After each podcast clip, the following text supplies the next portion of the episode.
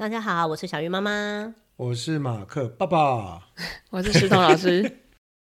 最近有一个非常红的新闻，然后呢，因为其实我不是在那个同温层里面，谁的同温层？台大的同温层。哦，好羡慕哦！怎么会有这种同温层？我就是挤不进去。我们就不是台大。对，一开始的时候是在台大同温层里面发酵的，经济系的在选会长，他们做了很多比我更犯蠢的事情。这不是犯蠢，我觉得很故意啊！你觉得是故意？很多恶意呀、啊，犯蠢呢还可以笑嘛？恶意笑不出来，但他真的很红，现在已经变成新闻事件。只是在同温层红吗？现在已经变成就是全台湾的新闻事件了，因为真的很可恶，白目。好哦，所以是马克来导读吗？对，有请马克。好，那个呃，内容是有一点惊悚哈。所谓惊悚是这个呃，是真的不太好，就是有有两个吧，就是要选这个学校系学会的正副会长。所以你还是要写一些你希望帮同学们做的事情，因为既然是系协会，它的目的就是帮同学做事情嘛，所以他提出政见来，就跟选举一模一样嘛。那这两位啊的聪明的家伙哈，提出来政见真的是非常的诡异啦哈。我大概念几条，就是他们共同提出来的政见，叫做一，这个社办不限制打麻将。系上都会拨给你一间像研究室的房间呐，哦，他告诉你说不限制打麻将，就代表说学校是限制的哈。好，其中一条叫做不吃海底捞，我搞不清楚这跟这件什么关系？不吃海底捞。第二条叫做这个催讨戏学会会费，这个我觉得蛮好笑的。哎，对啊，很多人不讲哦。他在二十条说引进斯巴达式教育，这什么鬼？然后每个月要挑一天晚上举办鬼抓人游戏，会请道士来找真正的鬼，哦，这是其中一个人的一个一个这个 这个意见哦。但另外一个更，我觉得更夸张啊，就是说他们的政见里面写的叫做什么什么 A 罩杯的女生啊，国防必须修两学分啊，然后。如果大四毕业母胎单身哈，就必须进行结扎手术啊，然后甚至写到叫什么欠钱不还哦，超过一个月要剁手指啊。舞会中处男禁止参加报名啊，那处女强制参加，这个我觉得其他大家就自己去看哦，其实写的有一点，我这有点夸张啊，很恐怖啊。啊，夸张不是恐怖夸张啊。不相干就算，光看就让人不舒服。嗯嗯嗯。那这个新闻呢，让我们就是我的同温层里面，我们也讨论很多。讨论的点是在于，其实我们现在这个同温层就是在想说，要进什么样好国中，就是升学率要好的。然后之后呢，要怎么考上好高中？那再之后当然就是考上好大学。结果没想到，我们心目中多想要进去的台大，就是不错的科系，竟然不出基础。不清楚，好，对，就让我们觉得，嗯，那我们那么努力的，就是陪小孩国音数字都要一百分，结果到底是什么？结果就是弄出刚才说怎样怎样的人，我说很白目，很很可恶，就是对社会充满了敌意跟不尊重，对，就是对性别的不尊重，对他人的不尊重。那可是其实不管是我们小时候，或者是现在。我想台湾大部分还很重视的就是精英教育，精英教育就是要很会考试啊，以后就可以当老师、医师嘛。就是我们的同文层都是这么说的，大家都想要自己的小孩可以这样。可是这些孩子放到未来有用吗？我们现在已经看到社会事件就是很恐怖。那除了精英教育里面的这些学科之外，我们到底还要孩子学什么？那除了创造力？还有，我们要理解别人。我觉得从这个社会事件里面，我们看到最重要的就是这些人他没有办法理解跨出那个同文层以外的人。就是我成绩好，所以我不尊重成绩好的人。我可能各方面搞不好，他连那个长相都很好，所以我没有办法理解长相不好的人。什么是 A 罩杯？A 罩杯的人，我就没有办法理解。我不想跟他交朋友。可以融入，可以可以借由外在的力量是吗？就是读书其实也是一种借由外在的力量嘛，所以其实再理性一点，就可以把它批得很很惨。嗯，可是他就是对这个社会、对其他人没有尊重跟温柔啊，所以他应该没办法合作。对，我觉得最重要还是与人相处的能力。所以像你讲的合作。合作学习，或者是合作一起去完成什么事情，在现在的教育里面就很难推动啦。所以，像在上一次的冬令营，我们在那个联动机关里面，我们就讲合作学习。讲真的，身为一个老师，我第一次推这样的课，我那个时候是真的觉得很有压力，所以我有经过不断的调整。那个时候，我想想看哦，就是学生数没有很多，但是我还是硬把它拆了，就是分成。高年级，然后低中年级，然后就让他们有一个目标去试做。第一天回来，我超挫折的，老是挫 挫折啊！我也不知道他们挫不挫折，因为低年级的孩子，你就看到那个整组低年级在发呆，因为他他他不知道做什么啊，好有画面啊！对，然后中高年级做的就是规规矩矩，然后两组的进度就差很多。嗯，就是中高年级他已经把老师讲完的都做完了，可是他也。弄不出什么新花招，他就是照着你的做，嗯，所以也没有意外，也没有火花跟惊喜。好，所以回来以后我就想，当然我最主要就是想说那些低中年级怎么办？我还是我当然不希望他继续发呆四天呢。突然觉得被疗愈了四天，对对对对，发呆有休息到，不要这样，那个时候才刚过完年，好可怜的孩子啊。过年其实蛮累的。哦，原来是这样，所以我后来第二天我就做了一直分组这件事情，我把他们分散，就是 A 组有中高低中高年级，然后 B 组也有低中高年级，然后我那时候第二天是用分配的，就是这两组的最高的就是年级最高的姐姐就被我指派为是组长，对，嗯，然后他们就带着小孩比较小的去做事，从此呢。就开始不断的吵架，第一年级的就你知道，其中有一个二年级就跑来跟我说，就是偷偷的跑跑来跟我说，老师，我知道那个姐姐不错啊，可是我觉得吼，我当组长也不错哦，你知道吗？我在学校当过很多组长，我有很多经验，然后这个联动机关，我看也不是什么多难的事情嘛。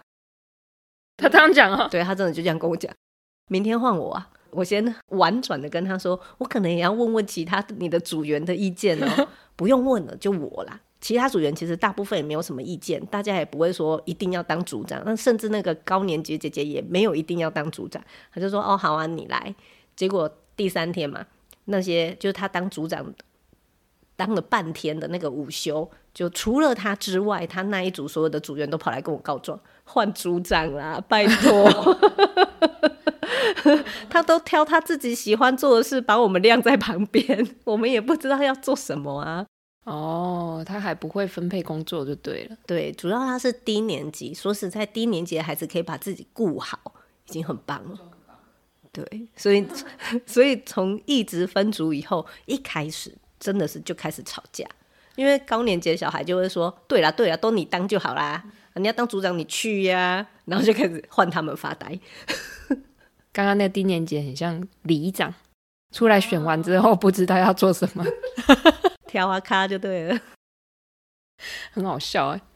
对，所以我一开始在做合作学习的时候，我觉得很考验老师，因为你要怎么去接招，每一组的不同的成员、不同的个性、不同的能力，所以他们会发生的事情当然就不一样。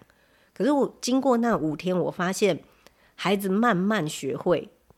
最重要的事情就是接受别人，例如说那一组大家接受那个二年级的孩子，那个二年级想要当组长的孩子，后来大家慢慢去发现他的自信是有原因的，他就是有一些创意，但他的创意他可能做不出来，但他讲出来，他很明确的表达，甚至他画出来了，所以其他的孩子就会去帮他帮他 push 他，然后一起去完成。所以我觉得那个过程，你会慢慢看到孩子们。接受别人，接受别人这件事情很棒，对，而且他们做出来以后，你会发现他们也承认一件事情，就是这一组的成果比他自己做的还要好。团体合作的结果比他自己一个人做好。可能有些人很自信爆棚，他就会跑来跟你说：“我自己一个人一组就好了。”但我觉得还是要给他机会，不要立刻就答应他自己一个人一组。你就还是给他机会去试看看，以后然后你反复的提问，你问他说：“哎、啊，那那那个人的优点，那个哇，你们这一组那个小孩比你小，他可能没有那么有耐心，可是他好会画画。那因为他好会画画，你这个作品增加这个东西，可能就不是你自己一个人完成会有的。你就是去提醒他，所以合作学习是这么一回事啊，就是。你可以看到你的组员的好，然后互相去帮忙。但是我想，现实生活就是一起摆烂的机会也蛮多的啦。这个爸妈应该知道，因为公司里应该蛮多的。好真实哦。那我知道马克也有在澎湖教，就是他现在是说什么 STEAM 课程，对不对？马克，你来说一下你的教学。教课这件事情上面，我其实用法是用打球。打篮球跟教学很像的地方是，很多球类是单一运动，譬如说桌球啊什么的。可是像篮球啊、足球，像去年、今年哈在夯的这个世界杯足球，或者是现在目前在进行的 NBA 的美国职业篮球，如果球队里面的人没有办法有同样的信念一起合作，那其实球会打不好，甚至没有办法进入到很好的名次。所以大家如果机会去看一下这一次美国 NBA 目前在进行的的东西部决赛里面，有一个球队叫热火队。那热火队的目前的 leader 是一个叫 Butler 的人。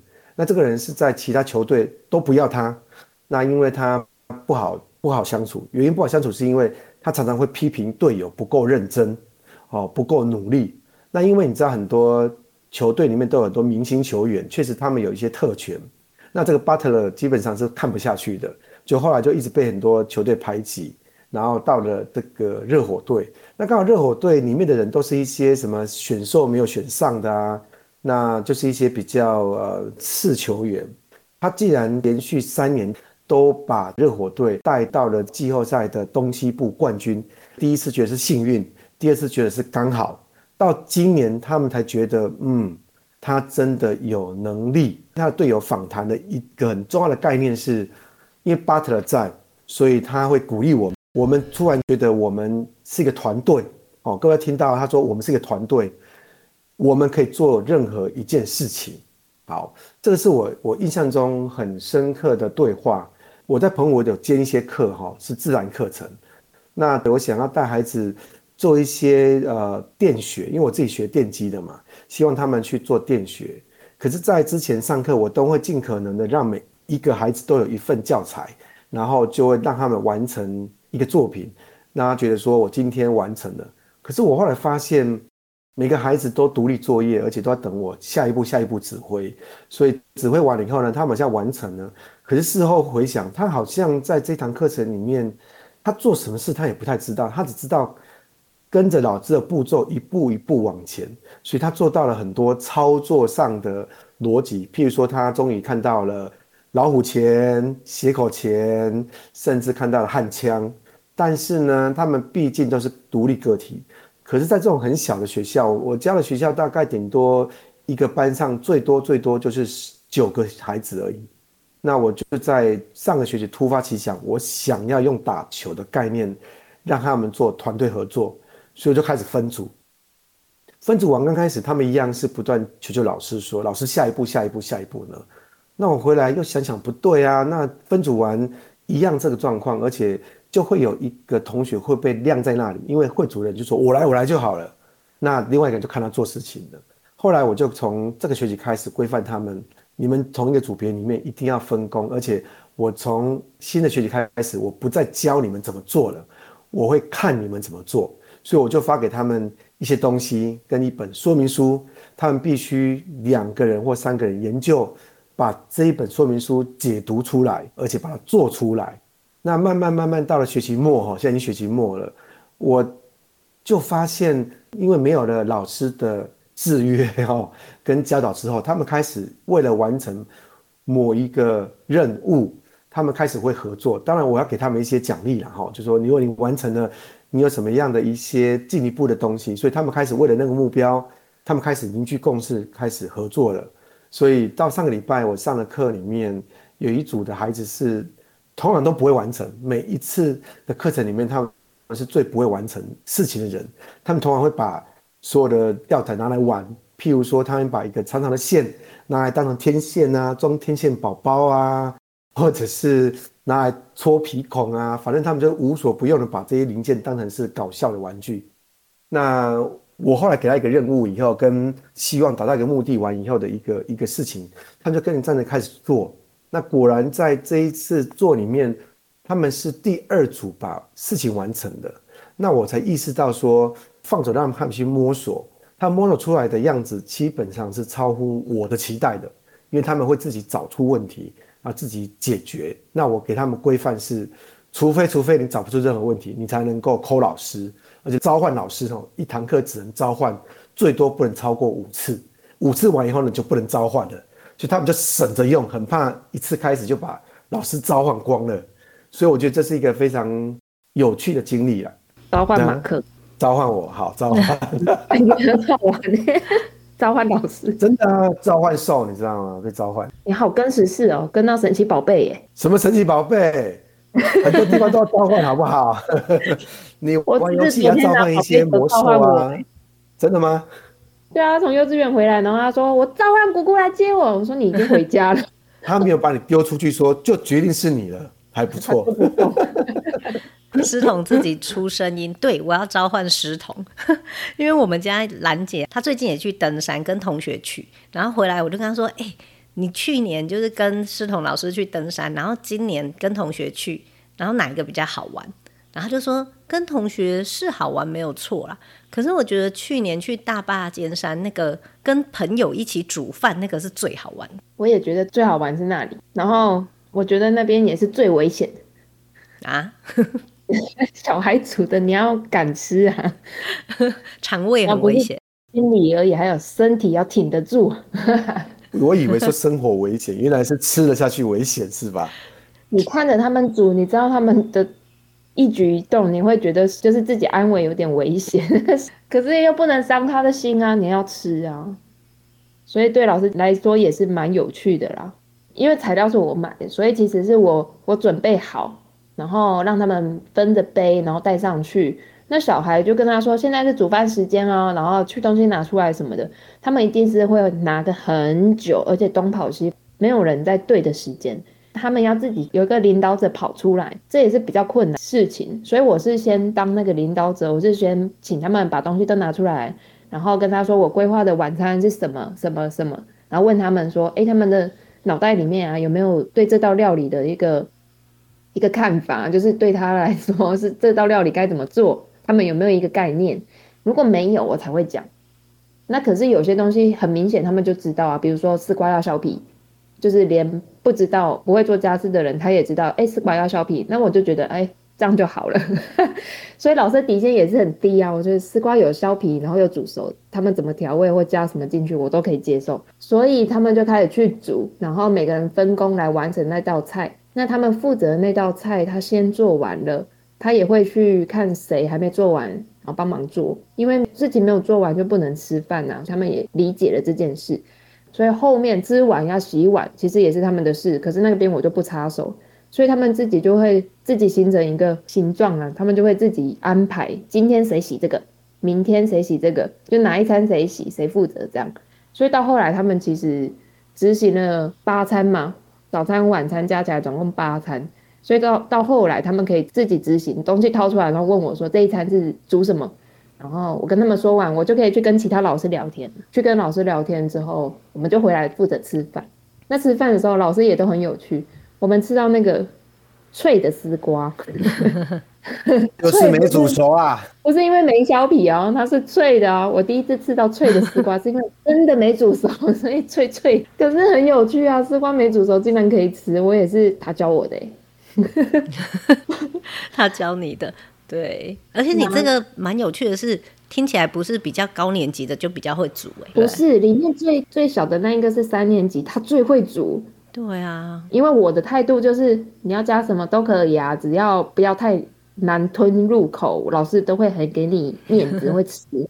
所以他们对他们的同学加了什么东西进去，他们也是变得开始很包容，你知道吗？加什么？记得柴鱼片吧，柴鱼片好像加在白饭里面之类的吧。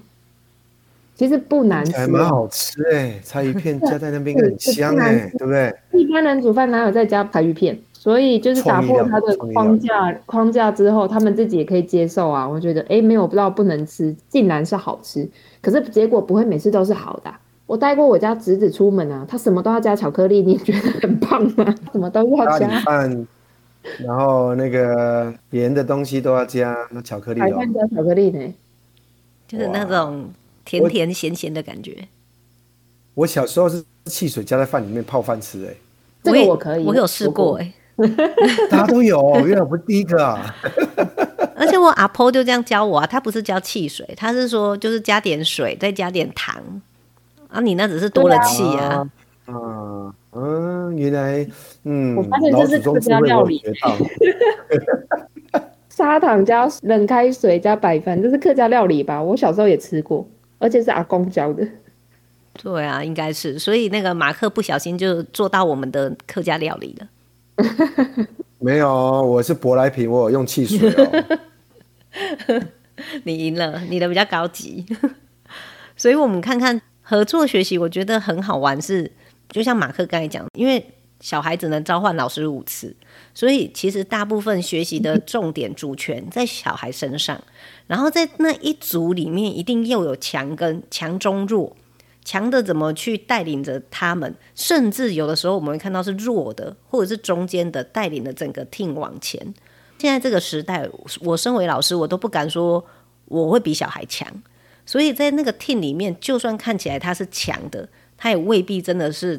在这个学习的过程里面，他永远都是强的。我们永远都可以跟弱的或其他不同想法的人去做学习。我觉得这就是合作学习最酷的地方，在以往的教学里面，他没有办法达到的一种高度跟内涵。我相信很多的学校其实并没有开放太多的空间给孩子去做合作学习，因为合作学习老师心脏要很强，还有老师他要很关注到每一个小孩，其实比真的上课。我觉得没有那么轻松诶，虽然你们刚才说，哦，我交给小孩煮，我就可以去跟别人聊天，然后他只能召唤我五次，但其实我觉得那中间老师其实都很累，你们其实都有感觉吧？你都害怕他做了什么事情，你要去收尾啊？对，没错，要收尾，而且心脏要很强，而且要忍耐，这些都是老师的修炼。嗯。对，所以我相信现在大部分的学校并没有给学生太多合作学习的机会啦，因为。在教学现场，如果每一科都要做合作学习，其实不大可能达成。那如果大家对合作学习有期待的样貌，其实可以来参加我们的夏令营哦。讲了那么多，我就是想要推课怎么样？然后呢？时间啦，呃，对，教学的时间啦。那夏令营的时间比较长，所以我们就可以让孩子做五个整天，然后用合作学习的模式去做 STEAM 的内涵。去做分科的教学都可以。那我觉得除了夏令营之外，合作学习我觉得也可以从家里开始做。像刚才我们一开始讲的那个新闻，孩子他人生的工作不是只有读书，他其实有很多事情要学习。家里的事其实就是一个合作学习的一个现场，家里有很多事情可以让他做啊。在做的过程中，就像师彤老师讲的，你心脏很强，你放手让他做，其实他可以学到很多东西。所以我想合作学习，如果每一个家庭都可以从家里就做起，然后你怎么去分配好角色，怎么去分配好任务，然后大家一起，例如说一起大扫除，吃完饭以后我们一起去整理厨房，这都是合作学习的小小开始啊。我们家每天都会整理厨房，因为每天都很多人一起吃饭嘛。嗯，那我们最近开始叫小孩擦桌子，真的是不要期待。擦完上面还会有饭粒，这是很正常的。而 且或者是擦完之后饭粒在椅子上，我觉得都超级正常。不是我们我们家人很胎哥，不真的不是。自己的位置要坐下去之前，自己把饭粒捡一捡就可以坐。可是小孩他们哪一天他就会越擦越好啊？我们只要跟他讲，一直讲，然后他就会越擦越好。可是因为他现在做不好，我们还让他做，所以大的到现在他桌子擦很好。我们因为我们从幼稚园就让他开始擦，所以我觉得那个时间真的那个尺度是这么长，所以大家要有点耐心，要等他。真的，而且我像我们家的家事，我就觉得有一些其实小孩做的会比我们更好。例如说低年级的学妹，她可以做的比我好的，就是去擦楼梯，因为楼梯对大人而言要一直弯腰嘛，那我们就会很累。他不用教我，原来是因为这样子啊！对啊，你去想想有什么小孩可以做的比你更好？比较矮的都是他的打扫范围。就是合作学习，我们大概聊到这边。然后想要跟就是听友分享的是，不知不觉我们录音已经超过一百集了啊！大家很难想象吧？两年半，吓死人，吓死人！然后一百集之后，我们是想要做一些改变。首先，我们想要积极的，就邀请听友们，就把我们的频道分享给你的朋友们。然后我们会越做越好。然后今天应该大家都有感受到，我们谈的虽然是合作学习，但是我们把时间就是掌握到不要太长，就是我们会减少我们的太靠海边的闲聊，太靠天上的闲聊。我们尽量就是。对，把主题浓缩在这一个框架里面。妈妈有这么难吗？我们就要讲各种家长的为难，然后怎么可以让我们的孩子更好。如果是我们的忠实听众，应该听得出来，我们今天其实是在线上录音。对，我们用我们的设备，然后尝试用线上录音。那我相信今天没有做得很好。你们知道为什么今天没有很好吗？诗彤，你知道吗？啊？你自己听，你觉得还好吗？对呀、啊。你觉得还好，可是我跟你说，前半段我都没有开麦克风哎！天，什么？不要打我！什么？是得到吗？天哪！所以我会先听看看哦。所以，对我们还是会努力，越做越好。各位听友要支持我们哦。我觉得这不是努力耶，你去吃鱼油啦。好真实哦，你。好，那今天就跟大家就是谢谢大家的收听，我们今天就跟大家聊到这里，我去吃鱼油啊，拜拜，拜拜，拜拜。